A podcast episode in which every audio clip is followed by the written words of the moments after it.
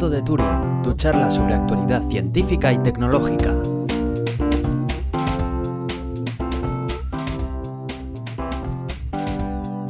Bienvenidos al Gato de Turing, yo soy Aitor Brazaola. Y yo soy Iván Eguía. Vaya calor, picha. sí, sí, nos cambia hasta el acento, Sí, ¿eh? sí, sí. Bueno, pues eh, aunque haya calor, habiendo noticias de tecnología. Yo tengo ganas también de hablar de Apple Music, que lo he estado probando estos días. Y tenemos cada vez más cerca el episodio es- especial que vamos a hacer. Hoy vamos a desvelarlo ya todo. Sí, señor. Así que... Así que atentos a la sección de ciencia porque ahí van a venir todas las novedades. Sí, señor. Así que no mucho más. ¿Empezamos ya con tecnología o quieres comentar algo más? Vamos por tecnología. Muy bien.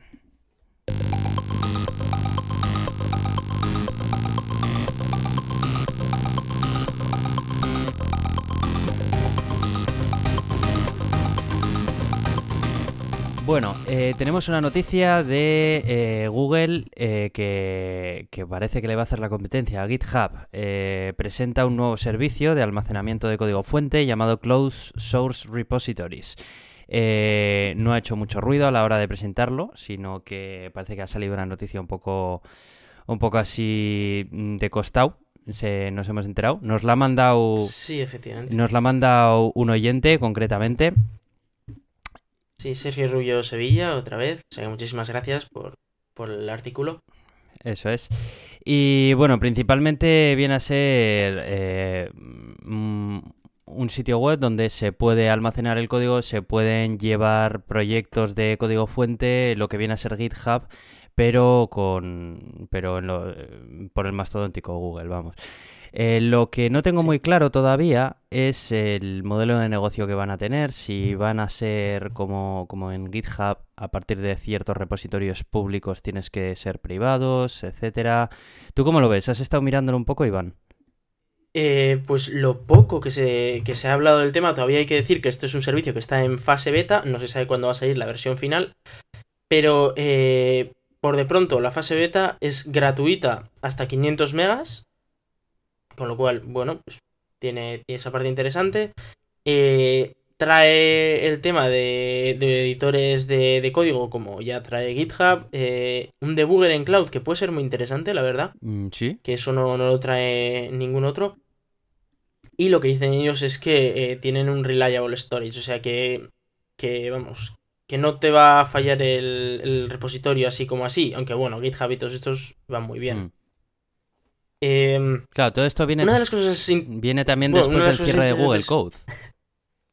eh, sí, efectivamente, claro, es que cerraron Google Code y como todo lo migraron a GitHub, la gente pensaba que, bueno, pues que Google había dejado de lado el tema del código, pero em, es verdad que esta, eh, este sistema que han, que han puesto es bastante interesante. Y una de las cosas que me ha gustado es el tema de que puedes integrar directamente repositorios de GitHub y Bitbucket. De manera que se actualicen automáticamente todas las notificaciones y todo en el servicio de Google. Con lo cual, em, ha tirado Google Code por la ventana, digamos. em, parecía que GitHub iba a ser la alternativa, pero aquí está esto aquí asomando la cabeza y no me queda muy claro qué es lo que va a pasar. Em, el tema de la integración con GitHub y Bitbucket me parece un tema interesante también, pero Sí, a saber hacia dónde sigue esto. parece como que quieren complementarlo un poco, ¿no? Pero, Sí, algo que así. más que nada sobrescriben todas las funciones de ellos. Bueno, no sé, igual es una estrategia también de entrada para entrar un poco dentro de ya los desarrollos que hay existentes o así. No sé, lo seguiremos Sí, de eso cerca. También hay que recordar que está en beta, ¿eh? Entonces, bueno. Sí. Sí, lo seguiremos un poco de cerca y bueno, ya iremos viendo a ver en qué... De todas maneras, es que hoy en día todos los eh, desarrollos importantes de proyectos de open source y demás ya están en GitHub. Yo veo como muy difícil, ¿no? Ahora que todo eso se mueva para ahí. Más que nada cuando GitHub ya Pues sí. funciona y funciona bien y, y tiene ya la comunidad Sí, pero es que incluso, incluso los propios proyectos de Google están en, en GitHub, entonces, no sé. Claro, a mí me ha dejado, personalmente a mí me ha dejado un poco frío esta noticia, ¿no? Porque me he quedado... Me ha sorprendido a mí, la verdad. Sí, como que no le veo, como que no le veo el sitio, ¿sabes? Como que viene, no viene a resolver nada ni, o sea, ya existía una alternativa muy buena, de muy buena calidad, la que es eh, la que ofrece el propio GitHub. y hasta el propio Google ha movido todo a GitHub y ahora saca esto, no sé muy bien mm, qué finalidad tendrá ni, ni qué intentan solucionar ni aportar, pero bueno. Ya veremos si esto es uno de esos servicios que en la limpieza de, de primavera, luego pasaditos unos años, se lo cepillan como suelen hacer. a saber, a saber. Bueno, eh, también tenemos ya noticias del coche de, Google, que finalmente parece que se estrena en las carreteras de California. Además es el coche este que pues parece, De, de, juguete, ¿sabes? El círculo. Sí, el huevo Kinder este, sí. pues sí, pues sí, eh, parece ser que, ya ha salido a la carretera. Eh, lo que sí que es la, curiosidad es que por legislación tiene obligación de llevar a un pasajero dentro. ¿eh? y, que siempre si algo ocurre es el que tiene la responsabilidad y el que tiene la opción de parar el coche, de, girar lo que sea en cualquier momento. Sí, además veo que eh, no, solo puede alcanzar una velocidad máxima de 40 kilómetros por hora. Y una cosa que yo no sabía es que, por lo visto, estos coches ya se han visto involucrados en 11, 11 accidentes menores. Eh, sí que es cierto que dicen que el coche no ha sido el responsable, pero, claro, yo creo... A, mí me gustaría que expliquen todavía mucho esto, porque ahí puede darse una variedad de casos y de accidentes con culpa, no culpa y demás en la carretera, que yo no tengo muy claro, ¿eh? Aquí quién tiene la responsabilidad de qué. Es que el tema es que la responsabilidad es muy difícil de, decir quién la tiene, porque eh, bueno, en este caso es un pequeño coche autónomo y tal, pero en el futuro eh, la tecnología, ya lo dijo Tesla, eh, existe para crear coches autónomos de que tú le digas, oye, ven a recogerme al trabajo a las 5 de la tarde, pero antes quiero que vayas al colegio de mis hijos, les recojas y les lleves a casa a las 3 que salen y, y luego vayas a hacer la compra, que te llenen el maletero y ya te vienes, ¿no? entonces Claro, eh, si en todos esos trayectos tiene un accidente, eh, claro, no hay nadie al volante. ¿Quién es el culpable, no? del accidente. Es la empresa, es... Claro, ¿tú te imaginas que, el niño que va adentro se ve involucrado en un, en un accidente grave? Vaya movida para el niño, ¿eh? A ver qué hace. Sí. No, porque si el, o sea, si el culpable es el, conductor, dices, bueno, pues es el conductor y al final es la persona. Claro, y eso se supone que es una si persona es un coche que se da la... Claro. si es un coche que se da la leche, ostras, es que no sé, es muy difícil de, saber quién es el responsable. Esta es. Y yo creo que es el mayor problema que tienen a día de hoy estos coches. Sí, es que es eso, es que si todas las, toda la conducción de coches eh, fuese totalmente autónoma, estaríamos hablando de un escenario totalmente diferente, porque eh, no habría posibilidad de que un coche pilotado por un humano se chocase con un coche pilotado mm, por el mismo. Eh, sin embargo, aquí se está mezclando, digamos, la conducción analógica, por llamarlo de algún modo, ¿no? Con la conducción digital. Y claro, la digital dices, bueno, la puedo, la puedo programar, la puedo tal, pero la mezcla entre la analógica y la digital, por llamarlo de algún modo, es, es muy extraño, no sé. Yo creo que esto todavía le queda mucho por delante. Pero bueno, Google está ahí tirando del carro. Mogollón de marcas también que mm, eh, Mercedes, Audi están con sus propias propuestas también. Mm, yo creo que, si todos están haciendo, tirando hacia el mismo sitio, eh, tiene que ser el futuro. No creo que todas estas empresas, en fin. Habrá que ir viendo cómo, cómo se desarrollan estos temas. Pues sí, pues sí. Eh, y hablando del futuro, tenemos una noticia sobre la fibra óptica. Eso te iba a decir. Esa fibra que, ya tienes en casa, ¿no? Me han dicho. bueno, yo he de decir que, también estoy así en un poco tercermundista y todavía no tengo los 3 megas que me llegarán a lo largo de este mes. Pero bueno, eh, hablando del futuro de la fibra, eh, tenemos el problema ¿no? de que cada vez se está congestionando más esto y las actuales fibras empiezan a tener sus limitaciones, ¿no?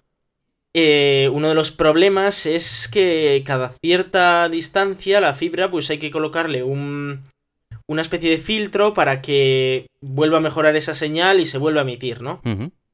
Eh, de esta manera se puede enviar la fibra a largas distancias, pero es que estos, estos aparatos hay que colocarlos cada, cada muy poca distancia, cada, a veces cada menos de 5 kilómetros, entonces el coste es muy caro. Pues el caso es que, eh, pensando un poco también en cómo se usan hoy en día algunos telescopios con óptica adaptativa, que pueden cambiar la propia forma del telescopio para ver mejor eh, el espacio profundo, pues están pensando en fibras que mejoren su. O sea, que se adapten a las señales de manera que las pérdidas sean muchísimo menores estamos hablando de entre 2 y 4 veces menores, con lo cual podrían llegar a distancias muchísimo mayores, abaratando mucho el coste, claro, mm. porque estamos hablando de que quitas todos esos nodos, todos esos filtros intermedios que tienen un coste bastante elevado. Bueno, me parece una noticia bastante interesante que se ha publicado en la revista Science y tiene pinta de que de aquí al futuro si técnicas como esta se llegan a aplicar, podríamos conseguir muchísima reducción en los costes de instalación de fibra, con lo cual podría llegar la fibra hasta baserris de estos como el tuyo, vamos, están ahí en la punta del monte. Así que... Lo estabas deseando, ¿eh? la verdad es que, eh, bueno, este avance ni que decir tiene, que, que, es, una, es una pasada, pero para mí sería igual de pasada la fibra óptica que tienes tú ahora mismo en tu casa. Así que... Sí, claro, es que igual no te llega precisamente porque es tan cara la actual que no te la pueden llevar hasta allá donde vives. Pero poniendo esto, igual si abaratas, si abaratas entre 2 y 4 veces el coste de los nodos, estás quitando un montón de dinero, porque la fibra al final es baratísima, pero lo que es todos los aparatos que hay que colocar en medio, eso es lo que cuesta dinero. Yo creo que para... Si abaratas todo esto... Para cuando Telefónica ya tenga en disposición de esta fibra, yo vete a saber dónde estoy. bueno. pero bueno. Igual no está así ni en el país, ¿no? Pero, pero bueno, será, será bonito para las siguientes generaciones que vivan en esos sitios tan lejanos. Sí, ¿no? Nada, está, está, bien. La verdad que sí que es cierto que la fibra óptica lo que tiene es eso, que cada cierto tiempo necesita potenciómetros para volver a, a, mm, maximizar esa señal. Y, bueno, de esta forma sí que sería una manera bastante inteligente de, de conseguir eh, que llegue más lejos sin, sin, un coste tan elevado. Así que bueno, espero que aquí las grandes eh, telecos sean las que metan pasta en este tipo de investigaciones para que se puedan hacer presentes en la mayoría de los hogares, porque al final esto es lo de siempre, que si, eh, si el Movistar de turno o, no sé, la, la, empresa de turno de América, que tiene muchísima pasta, que invierte en estas investigaciones para venderlo a sus propios clientes, se puede quedar un poco ahí. Pero bueno, por lo menos que esté ahí. Yo creo que sí, porque al final les interesa a ellos. O sea, mm, mejor mm. fibra, más clientes, mejor argumento de venta. Efectivamente. Y además si es más barata, pues ya ni te cuento. Así que bueno, ya iremos viendo. Y de tecnologías va el tema, porque también eh, aquí tenemos a los señores de Samsung, que, también, bueno, esta es otra noticia también que, nos ha venido a través del mismo oyente, que le agradecemos un montón desde aquí. Eh, mm, gracias al, grafeno, porque ya cada vez que le estaba comentando antes a Iván eso, ¿no? Digo, ojo, ya cada vez que leo una noticia que tiene grafeno en el título me da miedo leerla. Pero bueno, parece que esta vez es una marca conocida la que está detrás de, esta noticia y es que Samsung pretende doblar la autonomía de las baterías de los smartphones pues gracias a, este material, ¿no? Eh, sí que se lleva hablando muchísimo acerca de las posibles utilidades que puede tener el grafeno en la tecnología actual y una de ellas es eh, las baterías de los smartphones. Eh, una cosa que me llama la atención de las baterías de los smartphones es que es mm, la parte de los smartphones que menos evolución ha tenido a lo largo de los años. Realmente nos hemos estancado en el litio-ion. Eh, recuerdo el litio polímero y antes que el, el níquel. Y, poco más. Ahora lo único que se hace es teléfonos más finos que puedan albergar más batería en su interior, pero el aumento de batería o el aumento de autonomía no viene dado por una mejor tecnología, sino por una capacidad mayor de, esta batería. Entonces parece ser... Y sí, bueno, he de decir que eh, estas baterías que presenta Samsung serían iguales que las de ahora, que son las de polímero de ion litio. Eh, pero lo que les diferencia es que eh, se, les, se les coloca una especie de recubrimiento a los cátodos de silicio y se recubre con grafeno. Esto lo que hace es que tenga más autonomía, porque en principio aguanta, puede albergar más energía gracias al grafeno. Y no solo eso, sino que al tener ese recubrimiento, pues se desgasta menos el cátodo, con lo cual tienes la posibilidad de hacer más ciclos de carga y descarga, con lo cual te dura la batería muchísimo más. Eso es también otra buena noticia, que es interesante. Ya no solo para la de los móviles, sino para coches eléctricos, sino para, todo, vamos. Si, si aguantas más ciclos de carga y descarga, siempre viene muy bien. Claro, y sobre todo teniendo en cuenta ahora mismo que eh, la, ola de wearables que estamos viendo, de, dispositivos ponibles, eh, pues cada vez se cargan más, con más frecuencia. Entonces, Mm. eh, sí que veo que, que los ciclos de carga cada vez van a empezar a tener más, más importancia. Sí, cosas como esa, claro, el móvil lo cargas todos los días, el portátil prácticamente también. al final necesitas que aguante muchísimos ciclos. eh. Eso es así, a lo- cuantos más ciclos dure, mejor te aguanta la batería y más tiempo tienes tú para, para estar libre de, de cables. Bueno, pues está bien que, que Samsung destape el I más D que tiene por ahí y, y ala, que, que empiece a aportar ¿verdad? cosas. Parecía, parecía increíble que Samsung pudiera innovar en algo Sí. y mira, aquí está. Eso es, así que a ver si por lo menos tira de tira del carro para que todas las demás marcas hagan, hagan investigaciones similares en la batería. A ver, a ver. Oye, que igual el próximo iPhone de Samsung viene con esta batería, ¿eh? igual, igual. Eh, ah, bueno, claro, que dicen que para 2017, pero bueno, 2017 está a la vuelta de la esquina, así que... Efectivamente, dos años no son nada. ¿Cómo pasa el tiempo, eh? ¿Te das cuenta? 2017, ¿te acuerdas? Ahí hay época que decías, ¡guau! El 2000, igual se rompen todos los relojes. Madre mía. Cosas así de. Sí, sí, los ordenadores, los ordenadores. Yo me acuerdo, Sí, sí, sí. me acuerdo que... Eh, Aquello es ya el pasado. Cualquiera que nos esté yendo, esté yendo dirá, qué viejos son estos dos. Y yo, tampoco vamos a Que pasarnos. va, que va, ¿eh? que va, que va. Bueno, Si somos unos chavales todavía y, buah, y ya estamos viendo lo rápido que pasa el tiempo, así que no te digo más. Y bueno, sobre, sobre leyes va ahora el tema, ¿eh? porque bueno, esta es una semana en la que la política pues ha sido genial en todos los aspectos. Oh, sí. Mejor no decimos otra cosa, no vaya a ser que nos metan en la cárcel. Como decía hay uno, ¿no? Eh, ¿Qué tal en España? Pues no nos podemos quejar. Ah, pues entonces bien, ¿no? No, no, es que no nos podemos quejar. Porque si no, ojo. Pero bueno, en este caso no hablamos sobre leyes mordaza ni sobre cosas de Grecia, que eso, eh, para eso están las teles. Eh, nosotros hablamos sobre la neutralidad de la red, que es un tema del que se ha hablado mucho, eh, quizás no a un nivel tan público y tan mediático como la televisión, pero que sí que nos parece algo importante, sobre todo pues, para nosotros que vivimos prácticamente en la red, ¿no? El tema de que no haya un Internet a dos velocidades, que no sea que, oye, si, si yo pago mi tráfico tiene prioridad y si no pago, pues mi tráfico va en la prioridad baja, digamos. Y sobre esto, pues eh, parece ser que la Unión Europea ha llegado a un acuerdo. Pero, y aquí está el, el gran problema de todo, ese gran pero, es que ellos den- dan un nombre a algo que es servicios innovadores, Mm, que tendrían prioridad frente al resto. mm. Y claro, aquí eh, lo que ellos quieren dar a entender con esto son servicios como eh, la monitorización de pacientes, como eh, ciertas cosas que tienen más necesidades, digamos, que sí que son más importantes, digamos, para la vida, para la salud, para este tipo de cosas, que sí que ellos consideran que deberían tener algo más de prioridad. Que obviamente pues yo lo entiendo y digo, vale, pues sí que si alguien tiene que tener prioridad, va a ser obviamente el tema de salud y todo eso, y, y lo entiendo por esa parte. Pero ahí puedes meter Cualquier cosas... cosa. Es que- Claro. A ver, innovador puede ser el nuevo Claro. servicio de televisión que ha sacado Movistar, por ejemplo. Y eso me parecería mal que tuviese prioridad.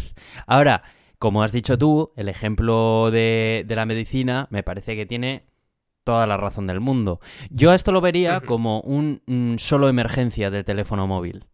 O sea, eh, cuando no tienes cobertura, en la mayoría de los casos siempre puedes hacer llamadas de emergencia, porque hay una banda que está reservada exclusivamente a llamadas de emergencia, porque se entiende que eso Sí. tiene prioridad absoluta. Si Sí. se enfoca desde el punto de vista eh, de, el de las llamadas GSM, como el de solo emergencias, mm, no sería tan descabellado pensarlo. De hecho, tendría mucho sentido. Ahora, yo eso no lo llamaría servicio innovador. Yo lo llamaría servicios mínimos. Tendría mucho más sentido que innovador. Porque innovador es que puede ser... Innovador puede ser, por ejemplo, eh, Apple Music es innovador. No lo sé. Es que depende de quién lo diga. Ahí está el tema. ¿Sabes? Claro, para Apple, Sí. Apple Music es súper innovador. ¿Cómo no lo va a ser? Claro, pero yo, yo, aunque sea usuario de Apple Music, es que no vería bien que se esté comiendo parte del tráfico de otros. No sé. Eh, creo que esto lo tienen que lo tienen que aclarar bastante. O sea, no se puede dejar simplemente en servicios innovadores y ya está. O sea, no lo sé. No sé cómo Sí, va esto. personalmente sobre, sobre este gran acuerdo que ha habido sobre Internet, el que a mí más me ha gustado ha sido el tema de que se acaba el roaming. que ya estaba anunciado, que ha sido anunciado mil veces, pero por fin parece ser que han llegado a un acuerdo y en 2017 ya no habrá roaming. Es decir, 2015 sí que hay roaming, 2016 seguirá habiendo roaming y 2017 ya no existirá el roaming, de manera que yo con mi móvil puedo irme a Francia y seguir gastando datos de mi tarifa en España. Es impensable. Y puedo irme a Alemania y puedo irme en cualquier sitio de Europa, tendría que seguir pagando mi tarifa de mi, de mi país, digamos, que es lo lógico, vamos, entiendo yo. Claro, claro. Es... Y que si, de la misma manera que si mi operadora tiene una filial en ese país, que no me cobre tampoco por las llamadas y ese tipo de cosas, que es que no tiene ningún puñetero sentido. Es que eso mismo yo nunca le he visto sentido. O sea, hemos estado en Inglaterra y, hemos estado teniendo que, pagar aparte a O2, que es de, que es de Movistar, pero... Sí, sí, además te venía el logo de Movistar, te, venía Movistar O2, y yo me acuerdo quitando mi tarjeta de Movistar y metiendo la de O2, teniendo que liberar el móvil por internet. Es que yo fue como que me estás contando. Es que es ridículo, eh, y más, más aún en, en una Unión Europea que se supone que avanza hacia la unificación de todos los servicios de telecomunicaciones. Bueno, pregúntales a los griegos, pero... Ya, bueno. Pero vamos, es que sí, sí. Eh, yo tengo unas ganas de que llegue esto porque hoy en día eso es como impensable, ¿sabes? O sea, tú ya tienes asumido, de hecho ya hasta los sistemas operativos móviles tienen la opción de itinerancia de datos para que la actives y la desactives. Porque es que hasta los propios fabricantes de teléfonos móviles son conscientes del problema que supone. De que uno de sus clientes. bueno, ojo, yo eso lo entiendo también. Si te vas a Estados Unidos, entiendo que Europa no va a estar pagando por las redes estadounidenses. Claro, vale. O al revés. Ahí sí. esa parte lo entiendo. Ahí sí, pero vamos, que por lo menos en, en Europa, es que, vamos, tiene todo el sentido del mundo. Pues sí. Y bueno, pues seguimos un poquito y, vamos a hablar del cifrado homomórfico. Y, bueno, ¿qué, qué leches Eso te iba a decir. Este carajo.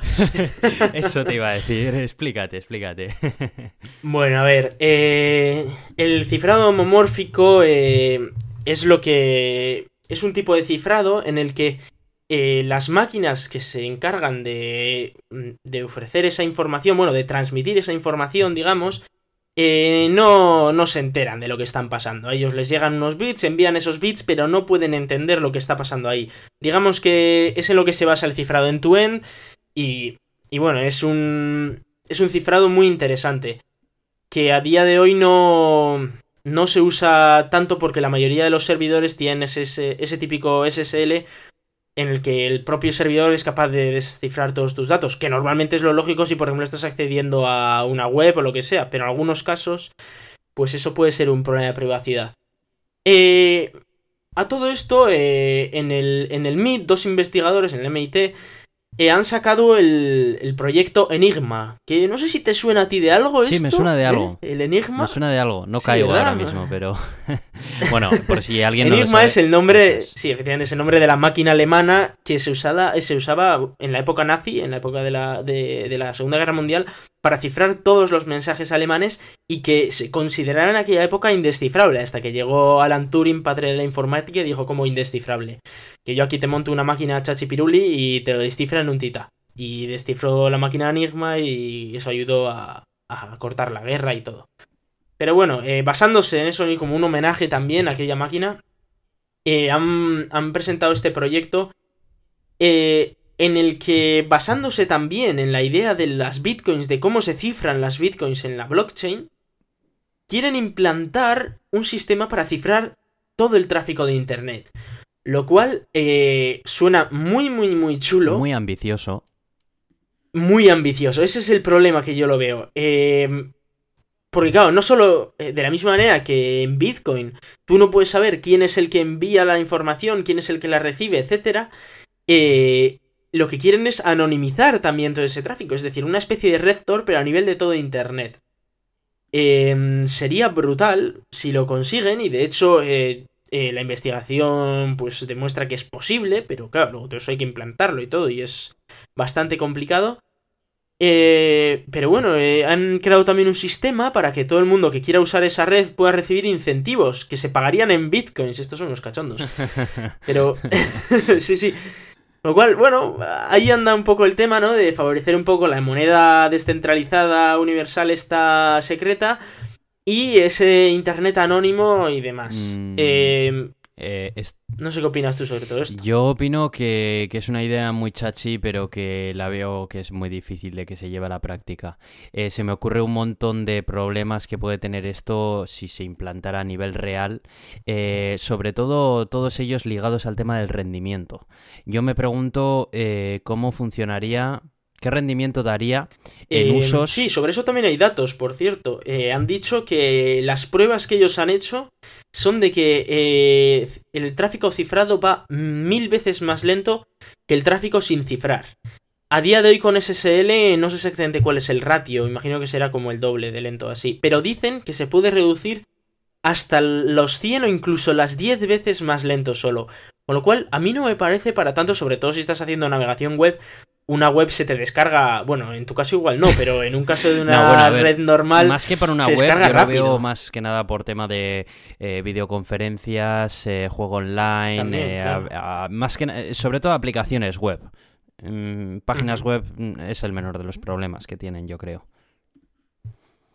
Mm, es, Pues es interesante. Yo lo veo más que como alternativa a Internet en sí, yo lo veo alternativa a la red Tor, por ejemplo. Sí, eso sí que podría ser, efectivamente. Eh, no sería tan ambicioso y yo creo que viene a cumplir lo que hoy en día cumple la red Tor de una manera muchísimo más eh, eficiente, muchísimo más eh, eh, friendly, por decirlo de algún modo, porque utilizar Tor también tiene tela, tienes que bajarte clientes, tal, y configurar cosas y demás. Mm, yo sí que lo veo como una alternativa a Tor, pero a la navegación en Internet no lo sé. No lo sé. De cualquier forma es muy interesante que se desarrollen tecnologías de estas porque siempre se pueden extrapolar a otras tecnologías que ya existen. eh, este tipo de cifrado. Así que bueno, ya, se irá viendo. Sí, Tiene- tiene Y además el guiño de, de la máquina Enigma Sí. está muy chulo. Pues sí, pues sí. Y ahora el tema de gorilas, bueno, ¿no? bueno, bueno, ¿Cómo es esto? Mira, Bueno, no, no nos reído, meter en ningún percal. reído. Ha sido, a ver, ha sido, he de decir que ha sido eh, un tema que entiendo que para la comunidad negra ha sido, para algunos habrá sido ofensivo, pero en cuanto a la inteligencia artificial ha sido bastante Ay, gracioso yo que, creo que hay se que tomárselo con filosofía. A ver, yo creo que no hay que sacar las cosas de contexto y bueno, bueno, Es un ordenador que se ha equivocado. Eso es. sin Bueno, más. la no- Eh, la noticia en sí, bueno, explícalo tú si La quieres. noticia es que Google Fotos, eh, bueno, ya sabes, el nuevo servicio de almacenaje de fotos online que tiene Google, eh, venía acompañado de un buscador que tenía inteligencia artificial, de forma de que tú podías buscar en ese buscador cualquier cosa que aparezca en cualquiera de tus fotos de tu biblioteca y Google eh, habría analizado todas esas fotos y te muestra todos los resultados de esas fotos que coincidan con lo que has escrito en tu búsqueda. Claro, el problema es que puede que haya algunas equivocaciones que mm, puedan resultar en, cie- en, en algo molesto para ciertas personas. Y yo eso lo entiendo. Sí, porque que te, que, te que te equivoque un perro con una llama, pues dices, Claro. "Oh, pobrecito, se ha equivocado. es. Pero el problema fue básicamente que, que equivocó a, a una persona negra con un gorila. claro. Y ahí ya, eh, claro, te, te ponía eh, fotos de gorilas y veía un chico a su amiga en la foto. Entonces, claro. Y, hombre, Eh, claro, es, es delicado eso. Yo, eh, la verdad es que veo las fotos y se, se me antoja difícil para una inteligencia artificial eh, saber hasta qué punto diferenciarlo, porque aquí, bromas aparte, la cara, por ejemplo, de, de estas personas que estaban aquí, eh, sí que puede ser fácilmente confundible por la de un gorila. Ojo, no por un ser humano, porque tú como ser humano sabes reconocer un rostro humano, pero para una inteligencia artificial tiene que ser muy puntillosa, muy detallista, para Sí. saber reconocer unos rasgos humanos de unos rasgos de, de- de un gorila. que además estaban poniendo caras raras y tal. Y. Claro, es que encima es ver, eso, es- que salen en las fotografías haciendo un poco el tonto, pues típica foto que te sacas con los amigos. Pero claro, pues puede ser muy parecida, pero muy, muy parecida a una cara que puede poner un gorila en un momento dado. Entonces, bueno, por lo visto la persona se, se quejó y debió de llegar tan alto que debió de llegar a hablar con, uno de los eh, ingenieros eh, que estaban más al cargo de este tipo de cosas y por lo visto les estuvieron pidiendo perdón pues bueno casi casi a lo largo de dos días. Eh, si no lo habéis visto tenéis que entrar en el enlace que os dejamos porque ponemos, bueno, sale en, en sale las, las imágenes susodichas y bueno, el mensaje de, la, de una de las personas quejándose, que es a mi entender es bastante gracioso como se queja, la verdad. Hombre, eh, yo entiendo también parte de su queja en la que dice que se ve que el target está un poco orientado más hacia los blancos que hacia los negros, porque es verdad que con una cara de un blanco no ocurriría tan Claro, pero porque tampoco hay gorilas blancos. Que el color de piel de, un gorila es más oscuro. es el problema. Es que es muy difícil todo. Es El tema de la inteligencia artificial es un tema muy peculiar, la verdad. Yo ahí no creo que sería más que esté enfocado a personas blancas. Yo creo que es que simplemente los gorilas tienen tez oscura. O sea, eso es así. Si hubiera, mm. si existieran gorilas blancos, pues probablemente ocurriría esto también con personas blancas. ¿Qué quieres que te diga? Es que, no sé, yo creo que hay Al final eh, compartimos gran parte del ADN y nos parecemos en muchas cosas. O sea, es, así. Y, bueno, aquí hay tweets de gente súper picada, pero muy picada. que bueno, yo leo los mensajes de algunos y me, hace, me hacen gracia porque es que creo que hay gente que se toma demasiado. Bueno, todo el mundo tiene derecho a ofenderse de lo que quiera, ¿no? Pero bueno, en fin, es una máquina, que no es una persona que te está confundiendo con, un gorila, sino que es una máquina. La máquina no, es perfecta y tiene sus fallos, pues porque es lo que hay. A día de hoy la tecnología es hasta donde llega. Pues sí, la verdad. Y bueno, pues, pues ahí ha quedado la, anécdota. Bueno, y, y pasamos a hablar de Apple Music el servicio de... Esto te lo dejo todo a ti porque tú eres el que lo ha probado. Sí, sí, llevo probándolo eh, un par de días desde que ha salido. Lo único que puedo dar son mis primeras impresiones. Eh, yo antes era usuario de Spotify un feliz usuario de Spotify. Es un servicio que siempre me ha gustado cómo funcionaba. Eh, las aplicaciones móviles también eran de muy buena calidad. Pero, ¿qué se le va a hacer? Llega Apple Music, soy usuario de iOS y entiendo que lo que me ofrece Apple Music es una integración muy, muy grande con todo el ecosistema de chismes que tengo ya comprados. Y eh, viene eh, con, con Beats One, que, es bueno, un servicio que tenía antes de streaming de Beats, que destacaba precisamente por la personalización de los contenidos de música que te ofrecían que estaban curados por personas que en función de tus gustos y demás, pues bueno, te elaboraban, digamos, una, una, selección más personalizada de música que la que te podría hacer algoritmos más automáticos de otros servicios, ¿no? Bueno, eh, yo ya cancelé mi suscripción de Spotify. Ahora mismo son tres meses de suscripción gratuita que se tienen con Apple Music y de momento no está, no está disponible en dispositivos Android. De momento eh, eh, está solamente para iOS, para Mac y para Windows con iTunes, bien integrado en iTunes. Y bueno.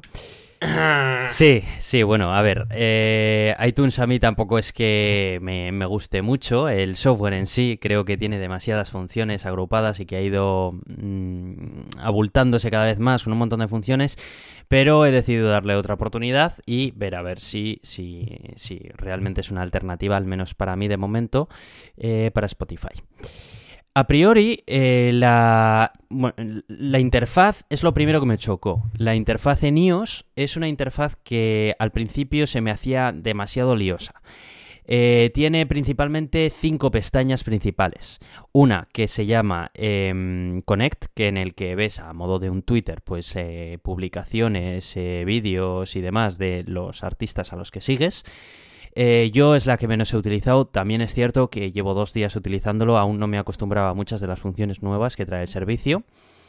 Y eh, luego trae una función que es para ti, que esa función la personalizas tú diciéndole qué canciones te gustan a medida que vas escuchando canciones. Eh, te hace una pequeña encuesta al principio de qué, géneros de música te gustan, qué artistas de esos géneros que has seleccionado también te gustan.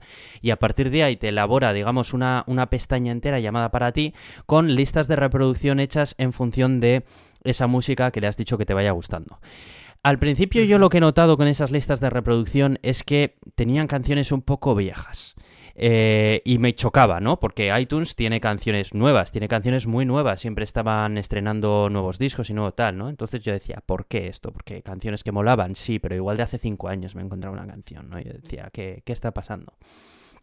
Parece ser que a medida que lo he estado utilizando y le he estado dando like a canciones que me van poniendo, esas listas de reproducción han ido cada vez mostrándome más canciones más actuales eh, que se, aproximan bastante a, mis estilos de música que me gustan. Lo cual me ha gustado bastante. El ver de que esos likes que das, que en muchas aplicaciones parece que no sabes a dónde van y si realmente estás haciendo algo, parece que sí que afectan realmente a la selección de música que después te está poniendo. Y en un periodo tan corto como dos días, si yo por lo menos he ido notando resultados, lo cual me ha gustado bastante. Luego tenemos la, otra pestaña, que es la pestaña de nuevo. Mm, esa es la misma pestaña para todos y digamos que es un escaparate de toda la música nueva que va llegando al servicio. Eh, ahí tenemos desde los videoclips nuevos que van saliendo, listas de reproducción eh, confeccionadas nuevas que van saliendo, discos, etc, etc. De ahí tú te puedes pillar cualquiera de ellas y añadírtela a la sección Me gusta, que esa es la siguiente pestaña de la que voy a hablar. Eh, ¿Me gusta? Quería decir mi música, perdón. Una de las cosas que más me gustan de Apple Music, eh, que no tenía en Spotify, es que ahora tengo el servicio de iTunes Match que existía para subir tu propia biblioteca de música que no esté subida en ningún servicio de nada a la nube, con la música que tú a partir de ahora le marques como tuya en Apple Music. Me explico. Eh, yo antes tenía mi biblioteca local de música en la que tenía discos que yo me había ripeado porque los tenían originales, otros me los había bajado por supuesto, de páginas legales, eh, otros que igual eran maquetas de amigos míos, y esos evidentemente si los quería escuchar pues tenía que sincronizarlos en el iPhone, no las podía tener de otra manera, en Spotify no estaban. Sin embargo, con este servicio de Apple Music, lo que hace es subirte toda la biblioteca de música que tengas tú, tuya, a la nube, de forma de que lo puedas escuchar desde cualquier iPhone, iPad y, dispositivo donde instales iTunes en tu música. Es una sección en la que tienes ahí toda tu biblioteca. Ya no hace falta sincronizar tu iPhone nada más con canciones tuyas. Están en la nube de iCloud. Se suben todas ahí. Y a partir de ahí Tú puedes ir trayéndote música que estés haciendo streaming, añadiéndola a tu música. Tienes un botón muy parecido al que tenía Spotify de añadir a mi música, en el que se te va a añadir a tu biblioteca, junto con todas tus canciones que previamente habías subido a iCloud porque eran tuyas y no estaban en ningún otro sitio más. Bueno, pues así las juntas con la música que vayas encontrando.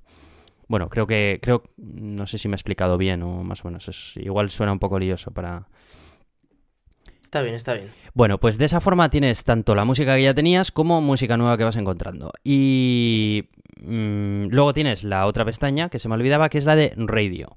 Eh, radio. De momento solo hay una radio funcionando, es la radio de Beats One. Es una radio que se emite desde Los Ángeles, eh, London y Nueva York, creo. Sí en el que, bueno, tienen mm, programas de música a lo largo de todo el día, eh, vienen DJs a mezclar temas. Está muy bien porque a medida que te van poniendo canciones, pues tú vas viendo qué canciones son y si las quieres añadir a tu, a tu biblioteca de música y eh, darle al like a las que quieras y demás. Em, esto es muy gracioso porque, claro, hay gente que yo leía en Twitter que se quejaban porque decían, hablan demasiado. Dices, hombre, claro, es que es una radio. Eh, el concepto de radio en Internet mm, se ha modificado bastante, en el sentido de que hasta ahora todos los servicios ofrecían una radio que era una selección de canciones basada en tus gustos. Recordemos que esto es una radio mm, como las de antaño, es una radio que se emite a través de Internet, a través de la aplicación de música. Eh, es una radio en la que tiene sus propios programas de entrevistas, tiene sus canciones, tiene todo, eh, con sus pros y sus contras. A mí me parece que está muy bien y una buena forma de tener eh, la misma radio sonando al mismo tiempo en todos los lugares del mundo, porque mm, suena durante las 24 horas, están metiendo contenido y demás. y me parece un servicio muy interesante. De momento son tres meses gratis en los que cuesta pillarlo un poco el tranquillo al principio, sobre todo si vienes con el paradigma de Spotify, de que ya tienes metido en la cabeza dónde estaban las secciones de tu música, cómo explorar, que, dónde están las listas y demás. Pero yo cada vez le voy cogiendo más cariño. Al principio echaba mucho en falta eh, la, facilidad de, Spotify, por llamarlo de algún modo, y luego me di cuenta de que no era facilidad, sino que estaba tan acostumbrado a cómo tenía expuesto Spotify la música que no me estaba dando cuenta la, otra, mm, cómo me lo estaba ofreciendo Apple Music. Y es una manera también muy sencilla y muy lógica. Una pestaña personalizada para ti, otra de cosas nuevas y otra que es tu música, sin más. Así que, bueno, mm, yo de momento le doy mis dieces. Y sí que es cierto que hay cosas en la interfaz que creo que tienen que mejorar que me imagino que a partir de las actualizaciones irán mejorando. Por ejemplo, tú estás escuchando una canción y no puedes darle a ir al artista de esta canción directamente, ¿no? Eso es algo que en Spotify sí podías hacer y es algo súper natural. O ir al álbum de esta canción y te lleva directamente al álbum donde, de la canción que está sonando. Eh, por ejemplo, también el indicador de que un disco o una playlist está descargada en local en tu, en tu dispositivo eh, es muy enano, apenas se ve. Eh, sabes que está descargada pues porque te fijas en una esquinita y tú más o menos recuerdas que le has dado a disponible sin conexión antes de salir de casa. Pero, por ejemplo, Spotify lo, lo ponía mucho más claro, ¿no? Te ponía ahí un indicador verde que se veía fácilmente que indicaba que esa, esa lista estaba descargada. Entonces, cosas como esas creo que todavía tienen que mejorar. La calidad del audio es buena. El streaming también es bueno. No he experimentado cortes ni nada por el estilo. Creo que eso es lo más importante para un servicio de estas características, que sea fiable. Y eso lo cumple. Entonces, ahora yo creo que tiene que evolucionar, tiene que mejorar, tiene que ir limando asperezas, mmm, sí, pero sí que se nota que es un servicio que recién acaba de salir. Y para recién acabar de salir creo que está bastante bien. Uh -huh. Así que, bueno, esas son mis primeras impresiones que puedo dar hasta ahora. Está bien, está bien. Un resumen completo de, de Apple Music. Espero que ya para, para septiembre eh, bueno, cuando se venzan los tres meses creo que ya va a empezar en Android. Deben de estar ya tuneando la aplicación de Android. Y lo que trae interesante sobre todo es el plan familiar. Que el plan familiar es más, es más barato que el que trae Spotify.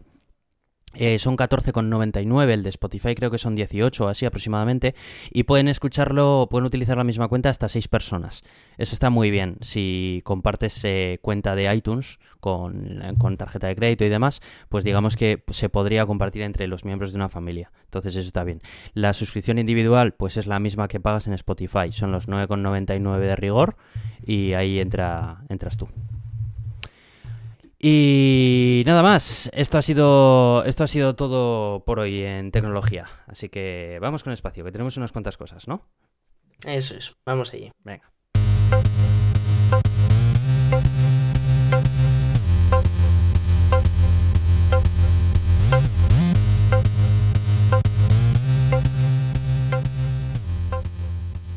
Bueno, pues hoy toca hablar de espacio y de más ciencias eh, y tenemos bastantes cosas, no solo de espacio, sino también de más ciencias. Y empezamos con algo que, bueno, que nos encanta anunciarlo cada vez que tenemos oportunidad, y es que ya tenemos programa, provisional eso sí, de las charlas de Naucas Bilbao 2015.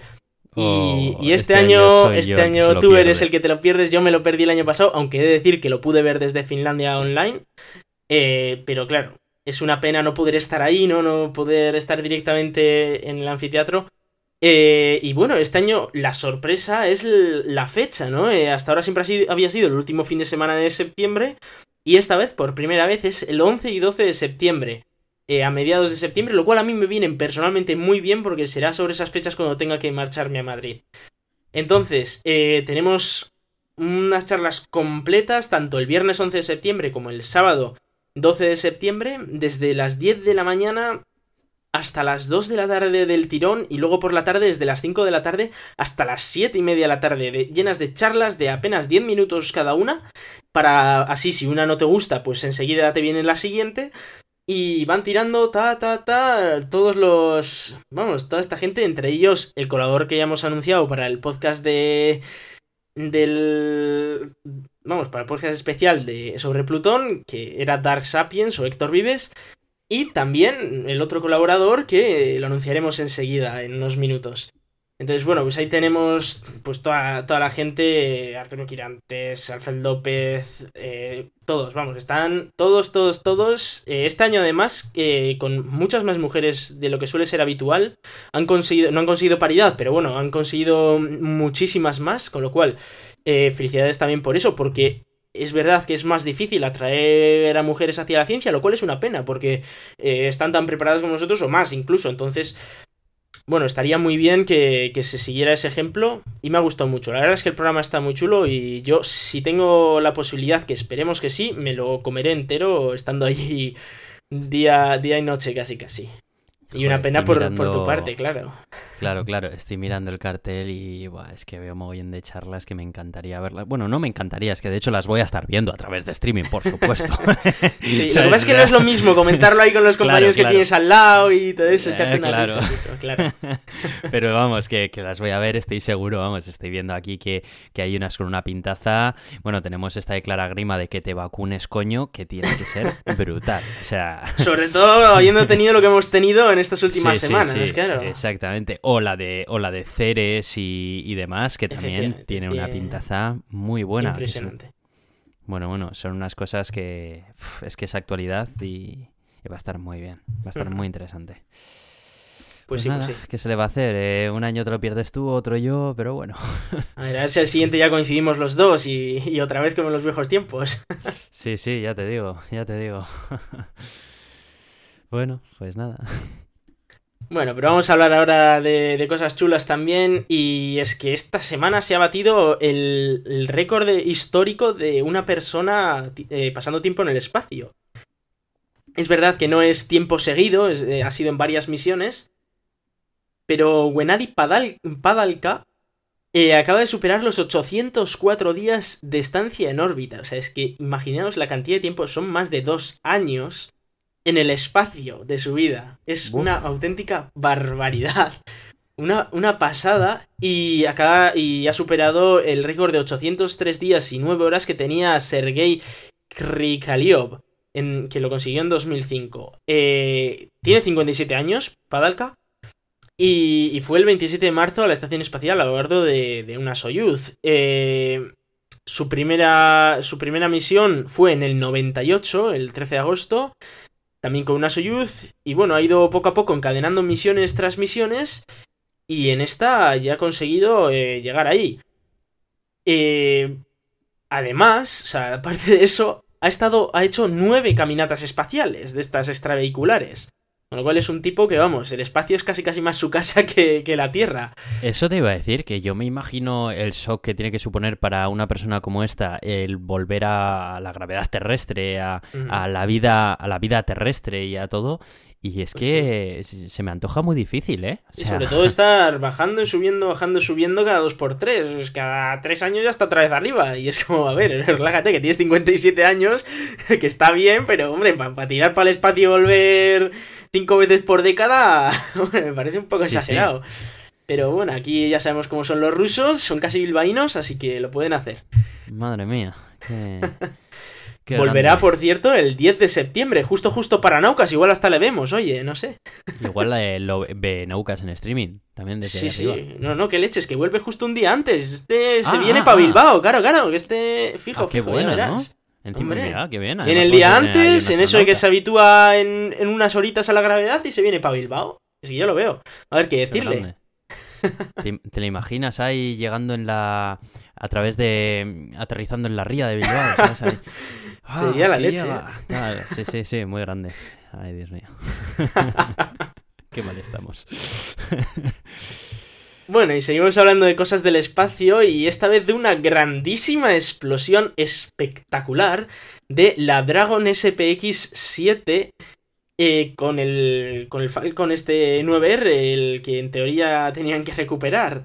Eh, la verdad es que fue espectacular. Eh, yo lo pude ver además eh, con el servicio de streaming directamente conectado a la tele, que hice ahí un montaje a toda leche, y lo vi en la tele a, máximo pulgadas y fue brutal. O sea, me quedé alucinado. Estaba viéndolo y dije. Y, y- y de repente, cuando ese cacharro explotó a lo bestia y desapareció, porque desapareció, o sea, es un cacharro de 70 y pico metros de altura, desapareció en la nada tras una explosión y dije, no me lo puedo creer. Impresionante. eh, claro, bueno, está. Está la parte bonita, que era eso, la explosión, qué bonito y tal, que fue por, por lo que dijo Elon Musk, que es el CEO de la compañía, fue por eh, una sobrepresurización de la segunda etapa, porque hay que recordar que la primera etapa iba funcionando perfectamente, los motores y todo iban bien, explotó e incluso después de haber explotado seguía funcionando el, el propio cohete, hasta que ya eh, dejó de funcionar, claro. Y reventó del todo. Sabes Eh, que ahí se fueron dos HoloLens, ¿no? De Microsoft, ¿no? No solo, no solo, el problema, a mí, mira, lo que más me preocupa personalmente es eh, aquellos que eh, en su día, en la nave Cygnus, que se estrelló también, metieron sus experimentos, que había varias universidades incluso colegios que metieron sus experimentos en la Cygnus que se reventó. Y esos dijeron, buah, qué putada, pero vamos a volver a hacerlos y construyeron otra vez todos sus experimentos con, pues que son gente como nosotros, que tienen cuatro perras y lo construyen más o menos para que tire ahí arriba, pero vamos. Y lo construyen con todo su cariño por segunda vez y ahora van y se lo revientan otra vez en, otro, en otra explosión. Es como, no, hombre. Tiene que, ser moralmente demoledores. Tiene que ser demoledor, efectivamente. Eh. en plan, mira, yo ya paso, ¿sabes? que mande otro, una cosa al espacio. ¿sabes? Y a mí dejarme en paz. Eso es. Eh, una de las cosas que también iba en esta misión era el, el sistema de acoplamiento IDA-1, que era eh, para acoplar las nuevas naves tripuladas, tanto la Dragon V2, esta que, que iba a sacar SpaceX, como la de Boeing y tal, o sea que todas estas iban a poder conectar con este sistema y que ya ha dicho la NASA que va a tener que construir otra porque se le ha reventado, claro, se han quedado sin él. Eh, otro medio problema, digamos, el tema de la comida. Claro, eh, este cacharro llevaba comida para la estación espacial para que comieran los, eso pensé yo también, que claro, eso ya es eh, problemón. Es un problema, claro, sobre todo teniendo en cuenta que es la tercera misión que ya se revienta. Y además la segunda consecutiva, porque la Progress despegó hace nada y también nos acordamos que se quedó dando vueltas. Entonces, eh, ¿es un problema? Pues bueno, no, no es un... No es un problema porque, eh, por lo que dicen, todavía hay, hay comida para al menos hasta septiembre. Y podría. Y luego sí que se pensaría que igual si en septiembre, si vuelve a fallar la progres que va la semana que viene. Y, y no llega nada, pues eh, entonces sí que. Habrá que, Habrá que pensar igual en traer a tres y dejar solo a tres de manera que consuman menos comida y tal, ¿no? O igual adelantar alguna misión o tal, pero bueno, de momento hay dos misiones que llegan antes de ese final de recursos, con lo cual esperemos que lleguen arriba, que ya mucha mala suerte es para que caigan cuatro. Eh, aunque ya era muy raro que eran tres, ¿no? Pero bueno. Eh, la verdad es que, bueno, el espacio nos sigue sorprendiendo en el sentido de que seguimos viendo que esto no es para nada eh, algo rutinario. Eh, estamos hablando de mandar un bicho de cero a, a 30.000 kilómetros por hora en, en apenas 5 minutos y, hombre, las cosas pueden salir mal. Y efectivamente, pues a veces salen mal. Que es lo que ha pasado esta vez. Pero bueno. Eh, esperemos que se repongan. Ha sido el primer fallo grande de SpaceX, que además coincidía con el cumpleaños de Elon Musk. Con lo cual, bueno, ha sido oh, un, eso no cumpleaños un tanto, ha sido un, un tanto raro. Me decía un compañero, joder, pues perfecto, tiene fuegos artificiales. Y digo, hombre, eh, le hubiera gustado probablemente pagar menos por esos fuegos artificiales. Porque vamos. Pero bueno, eh, en sí es lo que es lo que ha tocado, ha explotado y, lo más espectacular ha sido esa desintegración absoluta del cohete, que es que no ha quedado nada. es que ha desaparecido en el aire, impresionante. Las imágenes, desde luego, son para verlas. Yo os recomiendo ver el post de Daniel Marín y, ver cómo realmente aquello ha quedado espectacular, vamos. Pero bueno, una pena por, por esa parte. Tenemos noticias también de, de Rosetta. Sí, bueno, noticias que no son precisamente muy buenas. Recordemos como eh, hace unos días, ya lo contamos aquí, además estábamos contentísimos de que Philae había despertado de nuevo y efectivamente Philae sigue despierta, pero el problema es que está muy mal colocada y no hay manera de conseguir una buena comunicación con ella. De manera que están ahora pendientes más de comunicarse con Philae que de hacer ciencia. Y esto es un problema a día de hoy, claro, porque no sabemos lo que va a aguantar Philae, lo que va a aguantar Rosetta, si van a poder comunicarse todo el rato, si tal. Y... Eh, es, un, es un problema, sobre todo por esa parte. Por otro lado, tenemos las buenas noticias de que se están descubriendo cosas muy chulas sobre zonas activas en la superficie del cometa, que echa chorros de gas y chorros de polvo. Hay zonas que son como simas, como que se han hundido y que hay agujeros enormes que son espectaculares y por las que sale especialmente polvo, sale más polvo que por otras zonas. Con lo cual estamos descubriendo cosas chulas, pero la pega esa de, de Philae, que, que parece que no acabamos de conseguir contacto con ella, es verdad que está bien, que funciona perfectamente, pero no conseguimos contactar con, con, la sonda de una manera estable para poder realizar experimentos de una manera lógica. En teoría se debería poder contactar con ella dos veces al día, pero por lo que parece muchas de esas veces no se está consiguiendo contactar con ella, con lo cual, pues la ciencia también se ve reducida, claro. Bueno, por lo menos eh, yo, yo lo veo como que todo, toda esta información que recibimos es de bonus. Porque Eh, sí, por lo menos. es un, es un bonus. Y en cualquier caso, toda la información que se detecte, pues para futuras misiones siempre servirá. ¿eh? Todo lo Claro. que se sepa, oye, pues qué ha fallado, qué tal, eh, por qué ha fallado, cómo se puede mejorar esto, todo lo que se descubra, aunque sea cómo mejorar la comunicación o lo que sea, pues oye, todo vendrá muy bien para futuras misiones. eh, que bueno, ya se está hablando también de Phobos y tal, la luna de Marte, pues bueno, todo son cosas muy especulativas. Pero en cualquier caso, futuras misiones se van a beneficiar de esto, sin duda alguna, y hay que recordar que es una misión europea que, que la verdad es que con un presupuesto bastante menor que el de la NASA está consiguiendo cosas espectaculares. Y hay una. Hay, hay unas fotos con las que yo estoy flipando de, de Ceres. Que. Bueno, cu- cuéntame un poco, sí, cuéntame un poco todo esto, porque he estado leyendo y viendo Eh, imágenes, pero me parece sí. una pasada. Ceres es.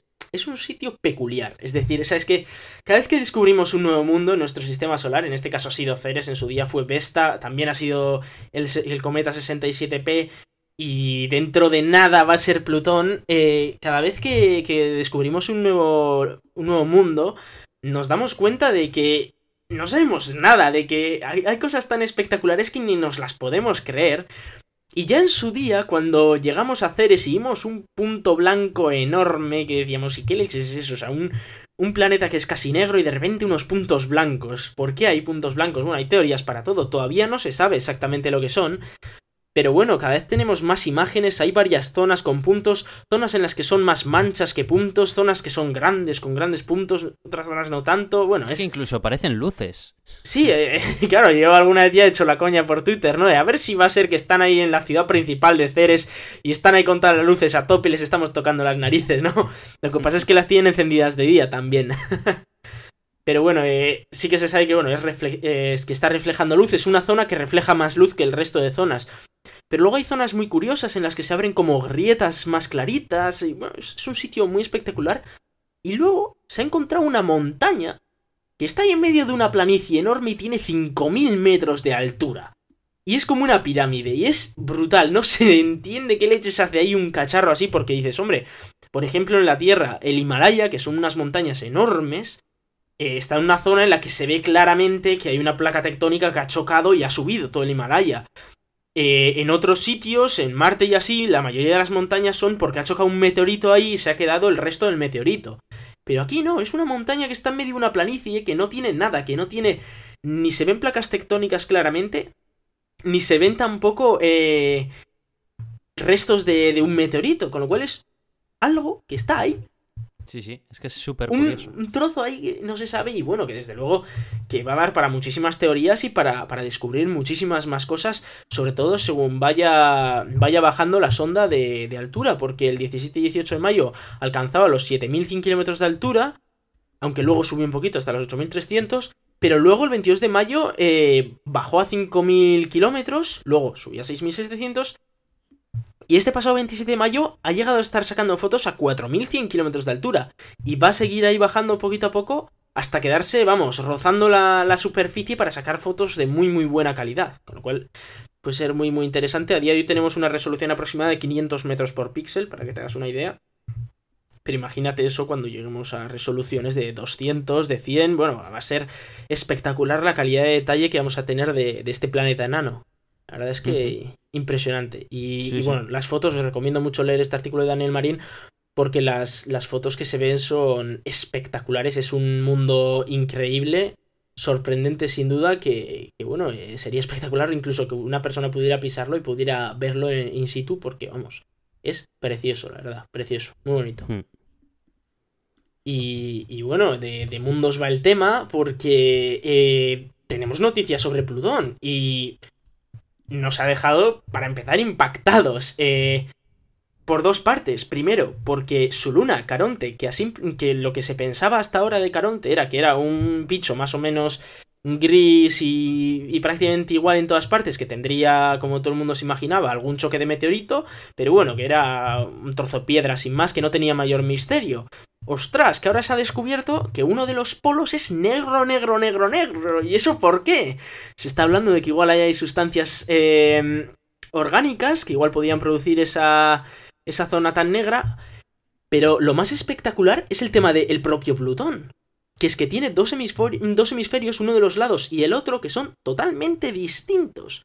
Hay uno que es muy clarito, rosáceo, con unas cuantas manchas equidistantes, muy oscuras, y el otro, según se gira, es que tiene un rango entero eh, en el, ecuador negro, negro, negro, con una mancha más clarita en un lado y con otra zona oscura también por otro lado. Es espectacular. Y, la gente no se esperaba tan, tan distinto un lado del otro. Y no se sabe todavía por qué es, porque las imágenes tampoco dejan que se vea tan tan bien. Entonces, claro, eh, ¿Qué nos espera Plutón? ¿Qué vamos a ver? Porque hay que recordar que tiene atmósfera. Esta, esta misma semana se va a empezar a buscar eh, posibles nubes en esa atmósfera. Eh, ¿Lloverá neón? Se está hablando de que igual habría ríos de neón, de incluso mares de neón. Eh, habrá muchas zonas con, con, meteoritos. ¿La atmósfera habrá hecho que, que, esos impactos de meteoritos se queden pues más suavizados como pasa en Marte? ¿Qué, hay en Plutón? Tengo muchísimas ganas de, saber lo que hay. Y, bueno, que, ya quedan menos de dos semanas. Eh, no queda nada. El, encuentro hay que recordar lo que es el próximo 14 de, julio.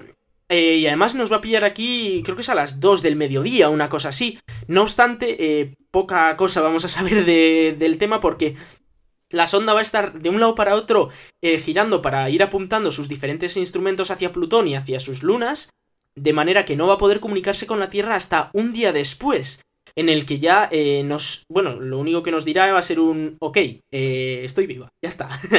y he superado el, encuentro y todo ha ido bien y saca muchas fotos. Y luego sí que es verdad que durante varios días vamos a recibir unas poquitas fotos, pero poquitas, repito, muy poquitas, y, y luego vamos a estar sin ninguna foto hasta septiembre, porque lo que se van a hacer es enviar un montón de datos científicos. Hay que recordar que durante ese encuentro eh, la New Horizons va a recuperar 60 gigabits de datos. Que va a tener que transmitir, estamos hablando de que no, no es como transmitirlo aquí a Madrid, que 60 gigabits dices, bueno, pues un par de minutos, ¿no? No, no, no. O sea, estamos hablando de, de enviarlo directamente desde Plutón con el ancho de banda que tiene aquella antena, que es pues bastante limitado, y de hecho esos 60 gigabits no se van a acabar de enviar hasta 2016, hasta mediados de 2016. Con lo cual, vamos a tener Plutón para rato, a pesar de que vamos a tener fotos ya la semana que viene.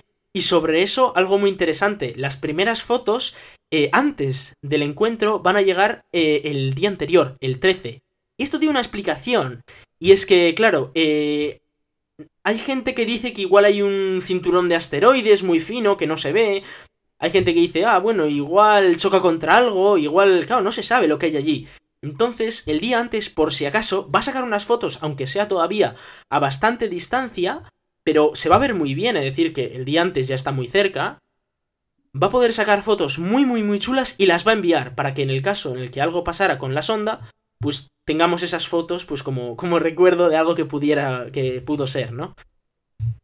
La verdad es que eh, ha, puesto Daniel Marín en su blog un, un vídeo espectacular, eh, que, bueno, es increíble, el vídeo sí, no es suyo, es, es un vídeo de Eric Wernquist, que, bueno, eh, la verdad es que es una motivada brutal, va contando cómo, pues, primero se, se descubrió, bueno, primero llegamos a Venus, Luego fuimos a, a Mercurio, fuimos a Marte, fuimos a Júpiter, a Saturno, a Urano, a Neptuno, y solo nos quedaba uno de los antiguos nueve planetas, no solo nos quedaba Plutón, de esa primera era de la exploración espacial, y por fin este año llegamos allí y vamos a ver qué leches nos, qué leches nos depara ese sitio, que tiene una luna gigantesca comparando con su propio tamaño, que tiene un montón de lunas pequeñitas, algo que es rarísimo. Y, bueno, a ver qué es lo que vamos a encontrar, qué, qué orografía tiene, cómo de bonito de feo va a ser, qué, qué tiene. Fijaros que se está hablando de ríos de neón. Yo quiero ver eso. ¿Qué es un río de neón? sí, sí, es que es eso, que yo lo he leído varias veces y no, no, me, lo, no me lo puedo imaginar. Sí, sí, ¿de qué color será? Eh, bueno, ya sabemos que Plutón es un poco como rosáceo por las fotos que hemos visto, pero, pero ¿qué más hay? Que yo quiero verlo, quiero, quiero esas fotos, ¿no? Y bueno, aparte de esas fotos, todo ese descubrimiento que, por cierto, ya se ha podido detectar metano en la atmósfera de Plutón, con lo cual sustancias orgánicas. Algo muy interesante y algo que ya se sabía por el hecho de que ahí la radiación ultravioleta del Sol hace que, bueno, ese metano también se convierta en otros compuestos y bueno, hay, hay un jaleo interesante químico también. Muy interesante para químicos, para, para geólogos, para todo tipo de gente, y bueno, para astrofísicos ni te cuento, y a todos nosotros que estamos pirrados por estas cosas, pues nos encanta ver un nuevo mundo que, que no lo conocemos, que, que es un nuevo mundo, que estamos llegando a un nuevo lugar, a ver. Y bueno, pues de cualquier forma, de cualquier forma dentro de no mucho ya lo sabremos, así que bueno, nuestro siguiente episodio ya es el rumoreado especial. Efectivamente, y... y... esa era una de las primeras novedades, que el siguiente episodio ya es directamente el especial. ¿Y, cuándo va a ser este episodio, Aitor? ¿Cuándo lo vamos a emitir? bueno, pues va a ser el sábado. Eh, bueno, lo emitiremos. Eso es. Eso es. Lo emitiremos, no sé si para el final del sábado o para el domingo, pero, pero saldrá por ahí. Entonces ya vamos a hacer eso directamente. No vamos a grabar el jueves y grabaremos directamente el sábado. Así que, bueno. Y nos eh, queda presentar al, al, último invitado que nos confirmó ayer por fin su asistencia, aunque bueno, ya teníamos bastante bastante claro que iba a venir. Y bueno, este segundo invitado es ni más ni menos que Daniel Marín, esa persona que nos ayudó en, en nuestro, en nuestro primer episodio después, de, después del piloto. Que, que, bueno, ya sabéis que sabe un montón. Veis su blog en nuestro. En nuestras noticias prácticamente todas las semanas. Bueno, yo creo que todas las semanas. siempre hay alguna noticia suya. Eh, es espectacular. No sé cómo Leche saca tiempo para, hacer esos posts que, estos son enciclopédicos. Son además, efectivamente, son muy completos con toda la información necesaria y que a nosotros nos nutren de muchísima información para, para este podcast, claro. Y bueno, va a venir aquí a, echar una mano a Héctor Vives también. Hay que recordar, Daniel Marín, astrofísico, eh, es canario y allí trabaja también. Que además viene el día anterior de Europa, con lo cual, bueno, eh, viene justo justo para el podcast.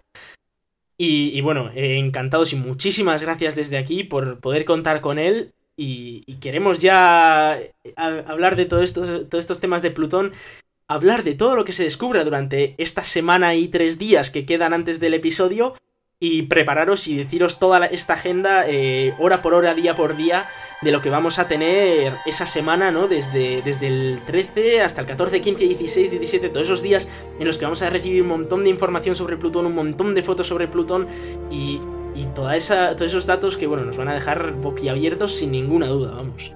Sí, sí. Así que bueno, pues eh, lo que has dicho tú, todo un honor tener también a Daniel Marín con nosotros. Y, y no mucho más. Eh, recordar que. No, recordar también que el podcast estará disponible también desde la web de Naucas, con lo cual muchísimas gracias a ah, ellos también. Y bueno, ¿qué más podemos pedir? O sea, no, nos ha ayudado todo el mundo para hacer este gran especial. La ocasión de decir que se lo merece, no todos los días se descubre un nuevo mundo. Eh, así que bueno, yo creo que, merece la pena y muchísimas gracias a todos los invitados y a todos los, los que van a colaborar ese día con nosotros. Así que ya sabéis, el sábado 11, o bueno, si nos retrasamos un poco el domingo, tendremos aquí el, podcast con el especial de, de, Plutón. Y a ver si os gusta. Eso esperemos, yo creo que sí. Pero bueno, ahí estaremos. Bueno, pues eh, nada más por hoy. Eh, nos vamos despidiendo. Eh, tenemos nuestra página en Facebook, esta vez la voy a decir la primera para que no se me olvide, que es facebook.com barra el gato de Turín. Nos podéis mandar vuestras noticias a elgatodeturin.gmail.com ver nuestros artículos del blog en elgatodeturin.com y descargarnos y suscribiros en iTunes y en iVoox. Y agradecemos que nos pongáis reseñas en cualquiera de estos dos servicios para poder salir más en portada de todos ellos. También os recordamos eh, que en Twitter somos arroba el gato de Turing. Correcto, ¿ves? Siempre se me olvida alguna. Es que... No pasa nada, aquí estoy yo también para recordarte estas cosas. y nada más, yo soy Aitor Brazaola, arroba cronosnhz en Twitter. Y yo soy Iván Eguía, arroba Racican en Twitter. Un saludo y hasta la semana que viene.